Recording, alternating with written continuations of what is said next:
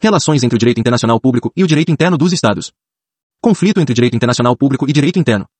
Havendo conflito entre uma norma internacional e uma norma interna, qual deve ser aplicada?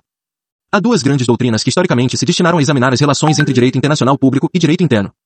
Dualismo. Direito internacional público e o direito interno dos Estados constituiriam ordens jurídicas completamente independentes entre si, podendo, no máximo, tangenciar-se, mas nunca se sobrepor. As normas internacionais destinam-se, assim, a reger as relações internacionais, e as normas internas disciplinam as relações no interior dos Estados. Para os dualistas, as normas internacionais disciplinam relações de coordenação e horizontais entre Estados, enquanto as normas internas governam relações de subordinação e verticais entre Estado e particulares. Importante, não há para os dualistas, portanto, possibilidade de conflito entre normas internacionais e nacionais, uma vez que estas não se confundem. Para que uma norma internacional possa regular relações no interior de um Estado, ela precisa ser transformada em direito interno. Essa transformação pode ser absoluta ou relativa, havendo, por consequência, a diferenciação entre dualistas radicais ou moderados. Dualismo radical. É necessário que haja a criação de uma norma interna completamente independente, com o conteúdo material da norma internacional, para que essa última produza efeitos jurídicos no interior de um Estado. Reino Unido. Trata-se do sistema em vigor no Reino Unido para que tratados internacionais tenham relevância jurídica no interior do Estado. OBS. Caso o tratado pare de valer no plano internacional, sua matéria continuará a viger internamente, uma vez que se trata de legislação nacional. Brasil, não há, no Brasil, dualismo radical, salvo em tratados internacionais que disponham sobre tema reservado à lei complementar. Neste caso, de acordo com o entendimento do Supremo Tribunal Federal, ação direta de inconstitucionalidade 1480, é necessário haver produção de nova lei complementar que reproduza as obrigações contidas no tratado. Dualismo moderado, não precisamos verificar a transformação completa da norma internacional em norma interna. É, todavia, necessária uma ordem de execução interna para que a norma internacional produza efeitos jurídicos. Brasil. Tratados no Brasil que acarretam encargos ou compromissos gravosos ao patrimônio nacional, de acordo com jurisprudência do Supremo Tribunal Federal, ação direta de inconstitucionalidade 1480 Carta Rogatória 8279, precisam ser incorporados ao direito brasileiro após o Brasil tê-los celebrado no plano internacional. É necessário, ao fim do procedimento, a promulgação de decreto executivo pelo Presidente da República para conceder executoriedade a tais acordos. Uma vez autorizados a viger por meio de decreto executivo presidencial, esses tratados internacionais têm hierarquia igual à da nossa legislação federal ordinária. OBS. Caso o tratado em questão pare de viger internacionalmente, o decreto presidencial que permite sua executoriedade deixa de ter razão de ser, e, portanto, o teor de tal tratado para de ser juridicamente aplicável em território nacional. Monismo. Para os monistas, não há que se falar na existência de duas ou mais ordens jurídicas independentes. Segundo eles, tanto as normas internas como as normas internacionais pertenceriam a um único ordenamento jurídico, cujo objetivo é regular a vida em sociedade. A grande discussão, em verdade, é a de definir qual norma prevalecerá em caso de conflito. Importante, se, para os dualistas, não há conflito entre normas internas e externas, esse conflito é real para os monistas, já que estes acreditam que há somente um ordenamento jurídico.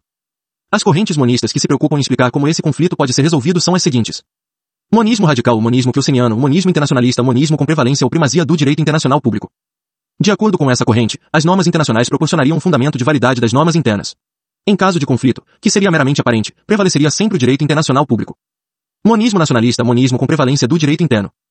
Última vontade do parlamento deve sempre prevalecer, como retrato mais fiel da soberania nacional sobre o tema. Havendo confronto com normas internacionais, o direito interno, como expressão mais fidedigna da soberania nacional, deveria prevalecer. OBS. Essa corrente é importante do ponto de vista histórico, mas não tem nenhuma aplicabilidade nos dias de hoje, uma vez que inutilizaria, na prática, o direito internacional. Importante, aspecto relevante é perceber respeitado, no entanto, o princípio da supremacia da Constituição, que os países normalmente adotam hoje em dia para seus planos internos. Isso não os impede, no entanto, de serem responsabilizados por descumprirem normas internacionais no plano externo. Monismo moderado. Kelsen, no fim de sua vida, passa a defender essa corrente. Neste caso, os conflitos entre direito internacional público e direito interno dos Estados são resolvidos com base em suas constituições. Caso a Constituição iguale normas internas e normas externas, pode-se aplicar, para a resolução de conflitos, o princípio lex posterior deroga priori, laterintine. Brasil, nossa Constituição coloca tratados internacionais no mesmo patamar da legislação federal ordinária. Isso quer dizer que as normas internacionais incorporadas ao nosso direito interno têm hierarquia equivalente à legislação ordinária federal, com exceção dos tratados relativos a direitos humanos. Nesse sentido, tratados internacionais incorporados ou novas leis federais ordinárias podem se sobressair umas às outras, a depender da data de sua aprovação. Atenção! Outras normas internacionais, como, por exemplo, aquelas de costume de princípios gerais de direito, adotam um monismo moderado. Brasil. Não se pode afirmar categoricamente que o Brasil seja monista ou dualista na sua relação entre direito internacional público e direito interno. O modo como se relacionam direito internacional e direito interno dependem da natureza da norma internacional. Nesse sentido, a discussão entre dualismo e monismo é de pouca relevância para entender a relação entre direito internacional e direito brasileiro, sendo esta definida pela Constituição Federal de 1988 e pela jurisprudência do Supremo Tribunal Federal. Primeira pergunta. A norma internacional, para viger no Brasil, precisa ser transformada em direito interno no momento da sua incorporação.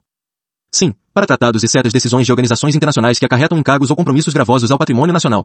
Essas normas demandam decreto executivo para viger em território nacional. Ex, Decreto Presidencial de 2009 incorpora a Convenção de Viena sobre Direitos dos Tratados, de 1969, ao regime jurídico brasileiro. Dualista moderado. Neste caso, pode-se dizer que o Brasil é dualista moderado. Não, para as demais normas internacionais, a incorporação é automática, ou seja, não demanda nenhuma transformação. Normas internacionais que versam sobre costumes e princípios gerais de direito se enquadram neste caso. Is, mudança de costume internacional no que se refere à não responsabilização de estados estrangeiros. Quando estados estrangeiros passaram a poder ser responsabilizados por atos de gestão, mas ainda não de império, o Supremo Tribunal Federal mudou seu entendimento para o direito brasileiro, passando a valer o novo costume. Monista moderado. Neste caso, pode-se afirmar que o Brasil é monista moderado.